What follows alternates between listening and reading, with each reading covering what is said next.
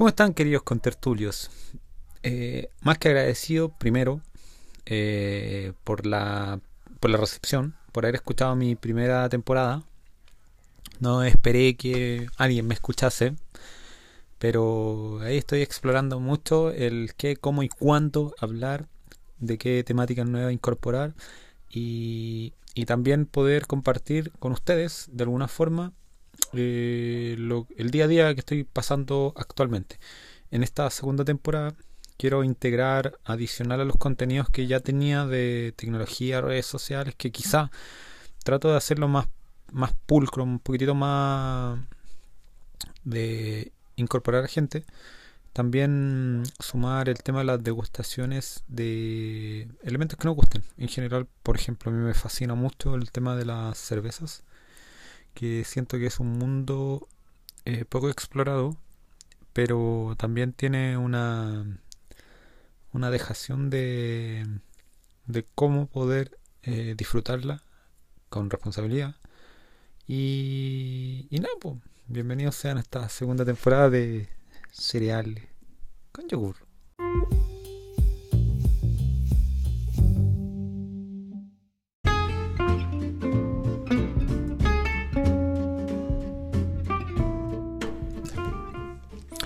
¿Cómo están chiquillos? Aquí nuevamente Luis Salinas, Luisini para los amigos, tapita de yogur para el mundo mundial y líder de esta gran comunidad de cereal con yogur, el podcast menos escuchado de la galaxia. Eh, como les adelanté, yo este, esta temporada quiero integrar nuevos elementos. Eh, ¿En base a qué? A mis gustos personales. Entonces, por ende, lo que yo quiero integrar ahora a modo de, no sé, potenciar entre los de redes sociales versus la, la potencialidad de una marca, de cómo si tuviese un mejor trabajo podría ser tan rompedora como una de las marcas en las que trabajé. Eh, a modo de ejemplo, yo trabajé en modo un tiempo. Ellos manejan la cuenta de cerveza corona completa.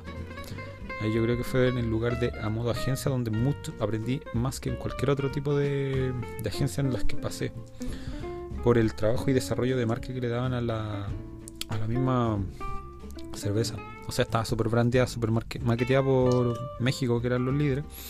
Pero a nivel comunicacional, el trabajo era hermoso, viejo. O sea, se pegaban piques de norte a sur con una motorhome. Tomaban millones de fotos, más que fotos que videos. Y los videos que tenían eran la raja. Pero era un, un cuidado de marca así brígido. Entonces yo dije, pucha, hay tantas cervezas que están en el mercado que quizás no cumplen, quizá a modo comunicacional no cumplen como lo que ellos hacen, pero a nivel producto le vuelan el trasero a esa cerveza, porque la otra parece agua. Es tan mala, es tan insípida. Cosa contraria que ahora. Ahora justamente ahora yo no tengo ningún vínculo con la marca, pero me gusta el sabor de, la cerveza que les voy a comentar. Eh, se llama Volcanes del Sur es una cerveza Hoppy IPA de 350 cc de la marca cerveza artesanal Volcanes del Sur. Dice con agua mineral de origen termal. Básicamente es, es una cerveza que rescata una receta que data de 1639, cuando los navegantes del comercio se especializaban en cervezas que sobrevivieran toda su travesía. Así es como nace una cerveza con una alta graduación alcohólica y una mayor cantidad de lúpulos, de cuerpo medio y ligero y con un aroma intenso debido al proceso de doble dry hopping rye recomendado para acompañar comidas picantes y altamente especiadas, comida mexicana, hindú o tailandesa. Y se divide en tres tipos de lúpulos, lúpulo Columbus, lúpulo Chinook y lúpulo Citra. Mira, básicamente esta cerveza yo la vine a descubrir hace unos pocos meses, yo calculo unos 5 meses atrás. Eh, fue en una de estas vueltas que me doy a las, a la, área de, de alcoholes de, de los supermercados cuando voy a comprar. Y me llamó la atención el color. De partida el color del envase muy lindo. Un color verde claro con un celeste o un cian, puede ser. Entonces a nivel visual se te hace muy llamativo. Yo de verdad desconocía la marca probé esta versión IPA y viejo, me encantó. Creo que es una de las cervezas a modo envasado industrial más ricas de las que he tomado a la fecha. Y no es por exagerar, o sea, he pasado mi época cervecera fue así siniestra. Había época en la que con lo que alcanzaba su Báltica, escudo, hacia ese nivel, cuando era más chico, cuando estaba estudiando. Y después ya uno se le va refinando la boca, pues, O sea, igual siento que esta marca la ha sabido hacer a nivel producto, es exquisita. Eh, la medida exacta es de 350 cc la que estoy probando.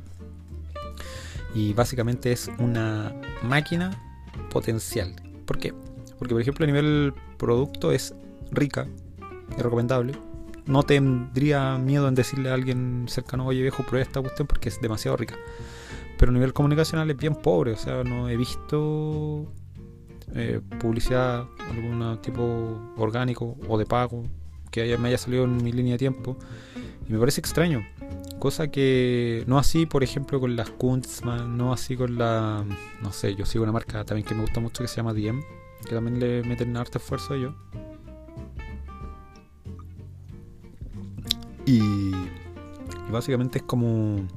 No le hacen publicidad, entonces siento que ahí hay una, una oportunidad brígida para cualquiera que le guste la cerveza y crea ciegamente que la comunicación va de la mano acorde a un tipo de producto así tan rico como este que tendría un potencial inmenso en donde no sé, pues un mercado podría tomar perfectamente un mercado de jóvenes, millennials o, otro tipo de mercado más joven para involucrarlo y hacerlo entender el sabor, la diferencia entre una cerveza demasiado marca, demasiado con mucho marketing como la Corona, que finalmente el sabor no importa, sino que importa más la experiencia como la vendieron ellos, una cerveza que pudiese tener una un potencial, una forma de, de construirse marca que podría ser súper potente. ¿Por qué? Porque la cerveza, además de rica, eh, podría recomendarla y ya el, la comunicación solamente tendrías que definirla, definir tu segmento de tu grupo objetivo, perdón, podríamos también definir eh, cuáles son los intereses de los que podrían tomar esta potencial cerveza porque es demasiado sabrosa, tiene mucho gusto frutal. Eh, como lo, indicaba el envase, eh, uno puede acompañar comidas demasiado especiadas, o sea, hoy por hoy todas las comidas tienden a caer con el tema de las especias para generar esa diferenciación de sabores y no comer básicamente papas fritas, por ejemplo, que un mal que hoy todos caemos en eso. No lo estoy desmereciendo, me encantan las papas fritas, pero por ejemplo, hay otro tipo de comida más rica o de repente con alguna tabla de algo. Y ir mezclando los sabores. Entonces todo eso tiene, a modo de comunicación, podrías perfectamente ir jugando con esos conceptos, ir involucrando, por ejemplo, un, bueno, definiendo la marca, el target y todos los, todos los segmentos que hay que definir. Podríamos perfectamente estar hablando de un de una potencial marca tipo Kunstmann que después se viralice de forma orgánica solamente por el hecho de, de la calidad. Porque la calidad, agradezco a la vida que hoy por hoy se valore mucho más la calidad más que solamente el tema marketing. O sea, obviamente el marketing va a seguir potenciando muchas marcas que de repente son muy nada, así muy caca seca. Pero, por ejemplo, estas marcas si tuviesen la, la visión de poder crecer, de poder avanzar, de poder desarrollarse, podría perfectamente ser uno de los grandes competidores, eh, quizá no a nivel acá en Santiago, pero sí a nivel del sur de Chile, porque tiene mucha, como que de verdad da la impresión que es del sur-sur esto. Así que eso, eso con esta marca. Espero la puedan probar. Eh, por lo menos yo la encontré, la encontré en botillerías y en, los supermercados. Y, y, no es tan cara. Así que, pucha, el precio ronda entre los 3200 la botella grande. Esta botella chica que yo compré me parece que cuesta 1500 pesos, algo así parece. Entonces eso lo encontré maravilloso, porque muchas veces cuando voy a comprar otras cosas, sí, 1500 pesos. 1450 específicamente tendrá compré. Eh, generalmente uno compra, gasta, mal invierte la plata, pues, entonces, no sé.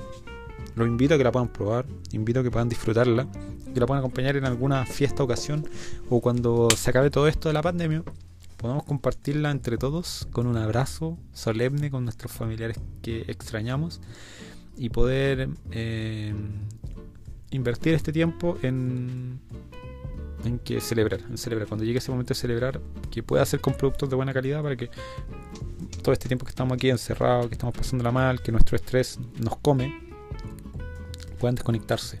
Y, los invito también a que puedan eh, ponerle un freno al tema del estrés, porque me parece que el home office está pasándole la cuenta a mucha gente, a demasiada gente está sufriendo más que trabajando, están, se sienten cansados, agotados, ánimo muchachos, esto cosa se va a acabar.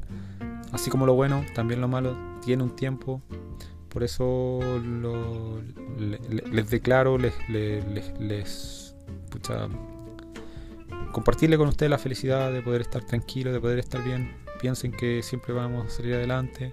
Somos un país bacán, son, la gente es bacán quizás nuestros, nuestros políticos son la excepción, pero en general el ser humano chileno es muy la raja.